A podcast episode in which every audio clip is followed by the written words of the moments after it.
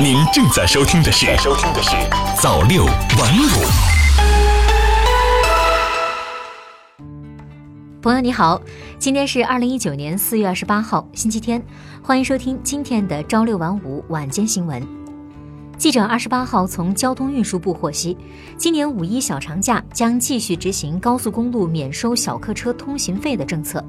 免费通行时间是五月一号零点到五月四号二十四点。交通运输部新闻发言人吴春耕在当天召开的例行新闻发布会上表示，今年交通运输部将结合五一假期公路出行特点，指导各地交通部门和高速公路运营管理单位，着力保障好免费通行服务。新华社北京四月二十八号电，交通运输部新闻发言人吴春耕二十八号在例行新闻发布会上表示，交通运输部已经研究起草了取消高速公路省界收费站的具体实施方案，并征求了相关单位的意见，正在按程序报批。今年的政府工作报告提出，两年内基本取消全国高速公路省界收费站。取消高速公路省界收费站，主要是利用高速公路电子不停车收费 （ETC） 等新的信息技术，代替人工收费的方式，进一步提高车辆的通行效率，达到降低物流成本的目的。吴春耕表示，ETC 的推广应用全覆盖是能否顺利实现取消高速公路省界收费站目标的关键因素。目前最紧迫的工作是大力推广普及 ETC，开展收费通道 ETC 门架系统建设改造。吴春耕称，下一步将根据总体工作安排，尽快出台加快推进不停车收费应用服务实施方案，研究推动加快 ETC 车载终端安装的配套政策，组织开展 ETC 服务提升专项行动，指导各地加快发展 ETC，确保按期完成该目标任务。新华社广州四月二十八号电，广州市政府常务会议近日审议通过了《广州市公共信用信息管理规定》草案，其中欠缴税费、发生安全责任事故、骗取社会保险或者优待妨碍正常公共交通秩序以及医疗秩序等行为被依法处理的信息，将纳入失信信息管理。新华社北京四月二十七日电。针对近日部分媒体报道，证监会将放宽 IPO 的盈利要求、加快审核节奏的相关内容，证监会新闻发言人二十七号回应称，坚持新股常态化发行，审核政策没有新的调整。近期有部分媒体报道称，证监会将放宽 IPO 盈利要求，明确发行审核中不存在五千万元、八千万元等隐形标准，放宽对企业业绩波动的要求，不再强调连续增长。加快 IPO 再融资审核速度，确保每周至少四家 IPO 企业批文。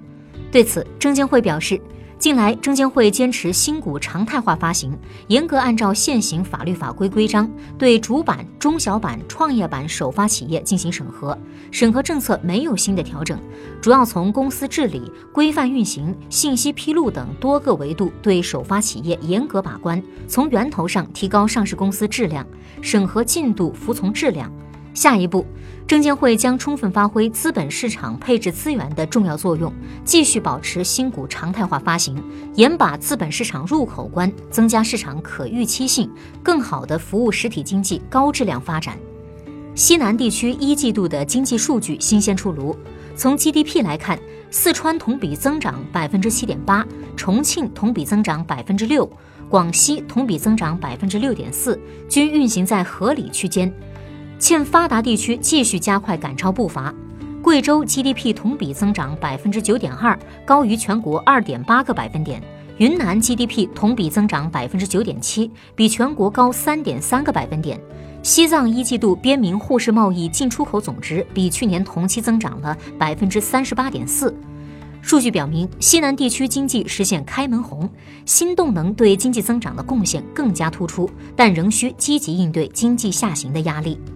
二零一九北京世园会于今天正式开幕，这是继一九九九年昆明世园会和二零一零年上海世博会之后，我国举办的级别最高、规模最大的国际性博览会，是二零一九年我国主场外交活动的重要组成部分。昨天，设立在北京市延庆区延康路北京世园会园区三号门对面综合数字中心的新闻中心正式开始运行。北京世园会新闻中心实现了 5G 信号全覆盖，在一层的五 G 展示互动区，记者们可以通过五 G 加四 K 的 VR 技术观看园区的即时画面，充分体验五 G 大带宽、高速度、低延时的特点。另外，新华社、央视等媒体都依托五 G 技术创新报道形式，提供四 K 高清的融媒体产品。截至昨晚，全国七十五所教育部直属高校都在各自的信息公开网站上公布了二零一九年财务预算。清华大学依然以近三百亿元的预算遥遥领先于其他高校，